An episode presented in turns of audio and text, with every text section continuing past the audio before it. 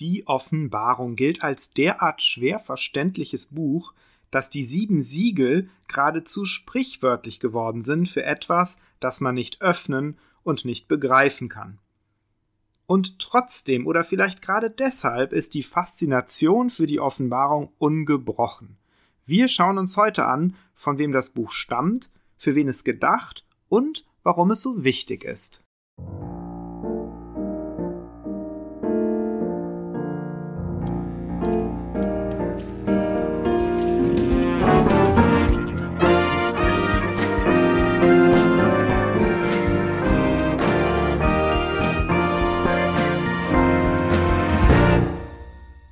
Ist Bibel Plus, der Podcast rund um die Heilige Schrift und den christlichen Glauben. Und wir beschäftigen uns in dieser Staffel ausführlich mit dem letzten Buch der Bibel, der Offenbarung. Kaum ein Buch fasziniert und polarisiert die Leser so wie das Buch mit den Posaunen, Zornschalen, Drachen und furchterregenden Tieren, Blutorgien und dem Feuersee. Und tatsächlich scheint die Offenbarung auch besonders wichtig zu sein denn ganz zu Beginn heißt es, Selig ist, der da liest und die da hören die Worte der Weissagung und behalten, was darin geschrieben ist, denn die Zeit ist nahe. Martin Luther hat dieses Vorwort sehr frustriert, denn er bemerkt in seiner Vorrede zur Offenbarung, dass es ihn verstört, dass Johannes so streng über sein eigenes Buch redet. Es sollen selig sein, die da halten, was drinnen steht, obwohl doch niemand weiß, was es ist, geschweige denn, dass er es halten sollte. Wir sehen, selbst der Reformator hatte Probleme damit zu verstehen, worum es in der Offenbarung geht. Wir versuchen das in dieser Staffel zu klären und fangen direkt damit an. Beginnen wir mit dem Verfasser der Offenbarung, der hier schlicht sein Knecht Johannes genannt wird. Mit diesem Namen identifiziert sich der Autor zu Beginn und zum Abschluss seines Buches insgesamt viermal, davon zweimal mit vorangestelltem Ich. Dieser Johannes schreibt aus dem Exil in Patmos, einer Insel in der griechischen Ägäis, auf die er wegen seines Glaubens verbannt wurde. In der Überlieferung der frühen Kirche wurde Johannes, der Sohn des Zebedäus und Jünger Jesu, übereinstimmend als der Verfasser angesehen. Justin der Märtyrer etwa berichtet in seinem Dialog mit dem Juden Tryphon in einer Diskussion über das tausendjährige Reich Ferner hat einer, der bei uns war, Johannes hieß und zu den Aposteln Christi gehörte, in einer Offenbarung prophezeit, die, welche an unseren Christus glauben, werden in Jerusalem tausend Jahre verbringen. Irenäus von Lyon identifiziert den Verfasser der Offenbarung in seinem Werk gegen die Häresien gleich mehrfach mit Johannes, dem Jünger des Herrn. Tertullian schreibt in seinem Buch Gegen Markion Auch der Apostel Johannes schreibt in der Apokalypse von einem zweischneidigen, sehr scharfen Schwerte, das aus dem Munde Gottes hervorgeht. Hippolytus zitiert in seinem Werk über Christus und Antichristus längere Abschnitte aus der Offenbarung und schreibt sie dem gesegneten Johannes, Apostel und Jünger des Herrn zu. Origenes wird in der Kirchengeschichte des Eusebius wie folgt zitiert. Johannes endlich, der an der Brust Jesu gelegen, hinterließ ein Evangelium und gestand in demselben, er könnte so viel schreiben, dass es die Welt gar nicht zu fassen vermöchte. Er schrieb auch die Apokalypse, nachdem er den Auftrag erhalten hatte, zu schweigen und die Stimmen der sieben Donner nicht niederzuschreiben.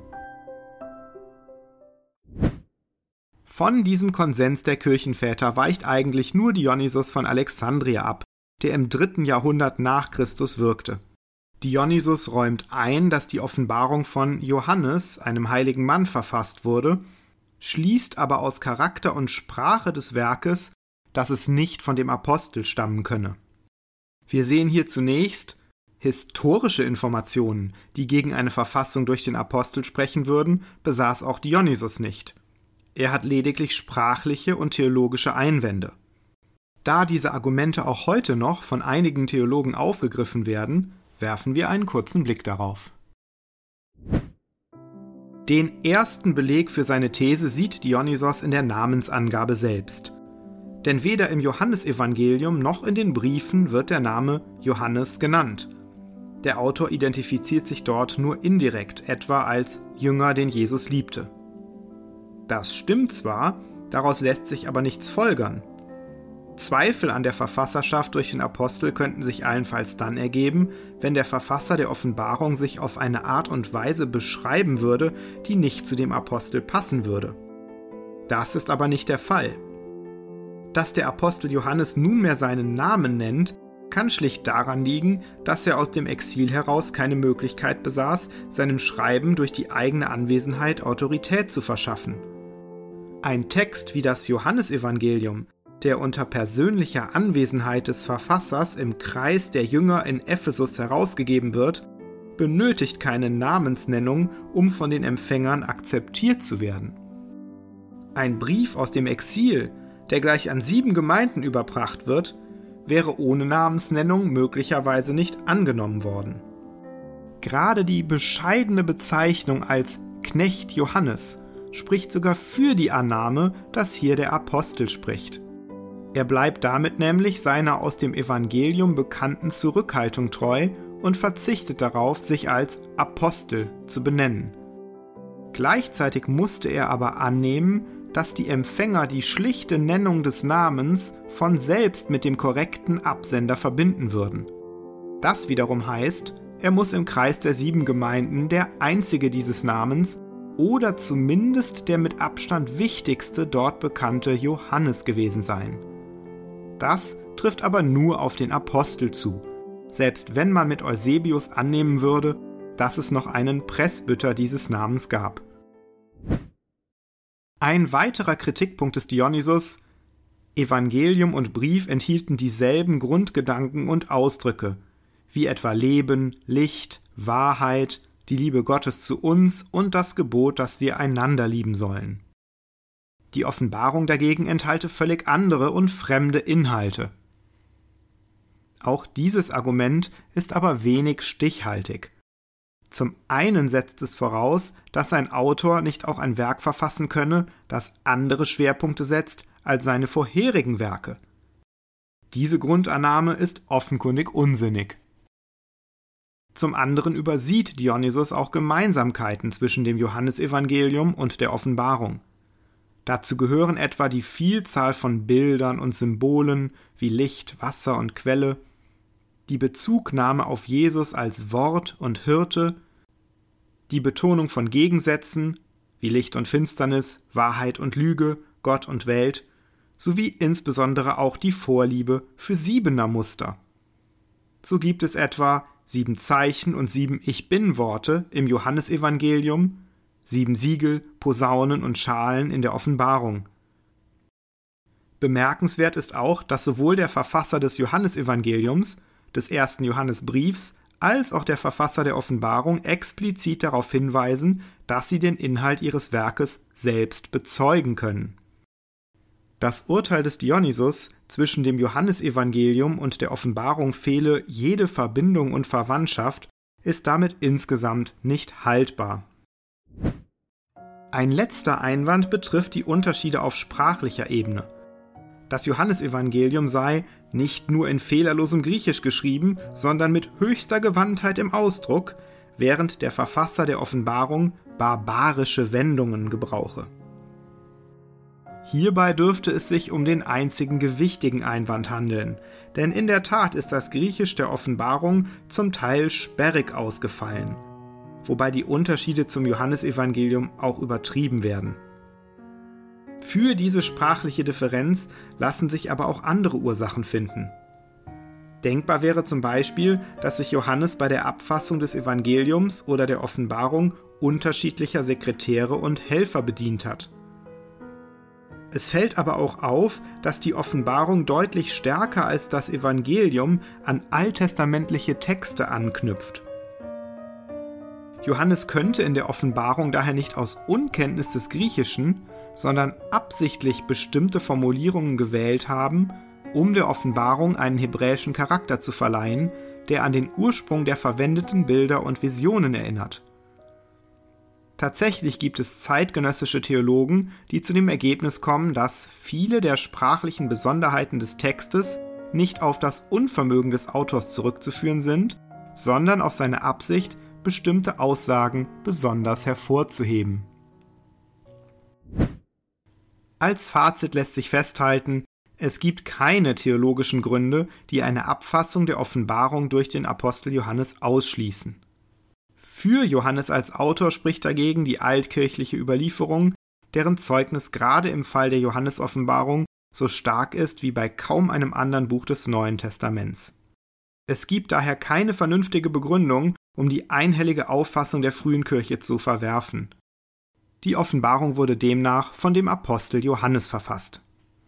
Nachdem das geklärt ist, wird es jetzt Zeit, einen Blick auf den Inhalt zu werfen. Die einleitenden Verse der Offenbarung machen direkt klar, was den Leser erwartet. Apokalypsis, das griechische Wort, von dem die Offenbarung ihren Namen erhalten hat, bezeichnet eine Offenbarung, eine Enthüllung, die Mitteilung von etwas, das vorher verborgen war. Es geht darum, dass Jesus seiner Gemeinde zeigen will, was in Kürze geschehen muss. Ich denke, dass wir hier gleich zu Beginn einen Schlüssel für die Auslegung in der Hand haben. Ein großer Teil des Buches beschäftigt sich nicht mit einer weit entfernten Zukunft, sondern mit Dingen, die in Kürze geschehen sollen.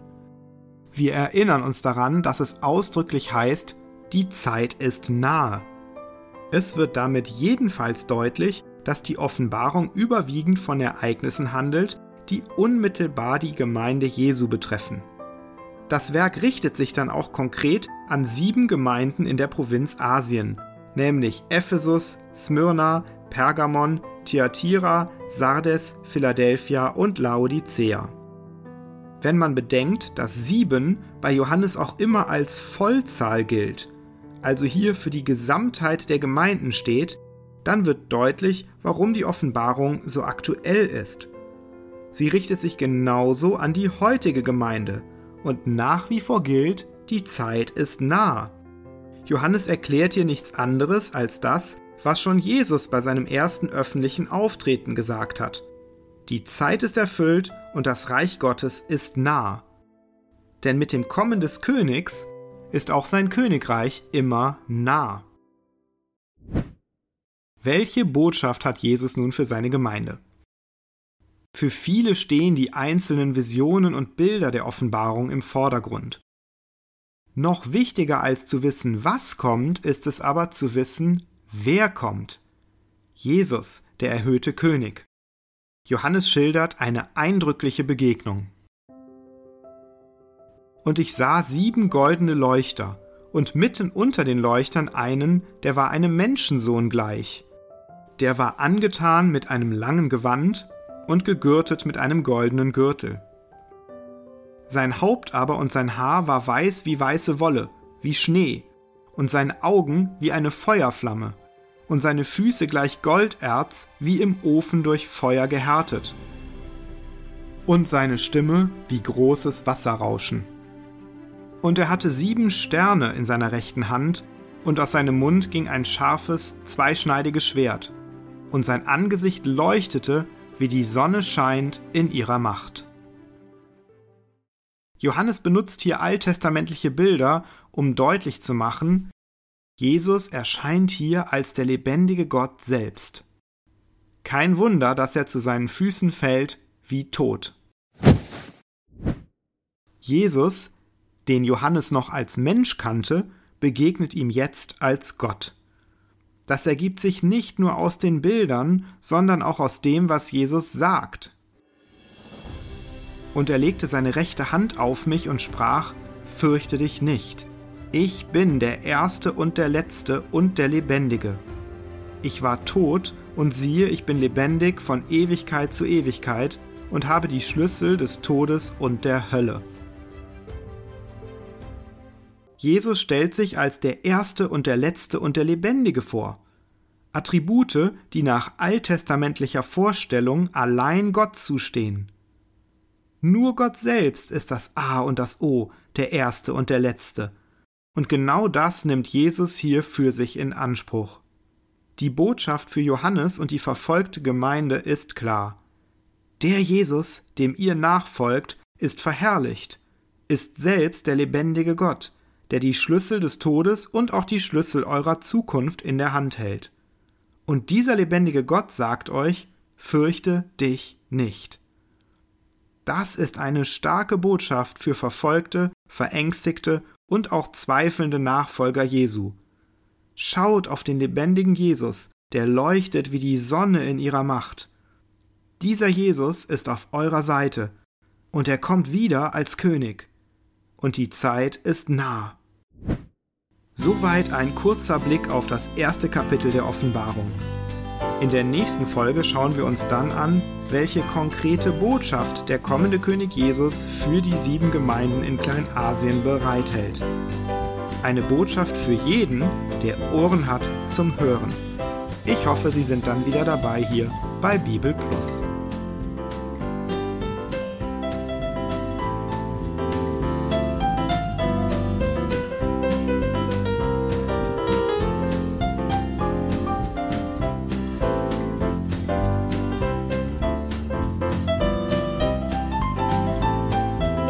Das war Bibel Plus, der Podcast rund um die Heilige Schrift und den christlichen Glauben. Weitere Informationen und Kontaktmöglichkeiten finden Sie im Internet unter www.bibel.plus.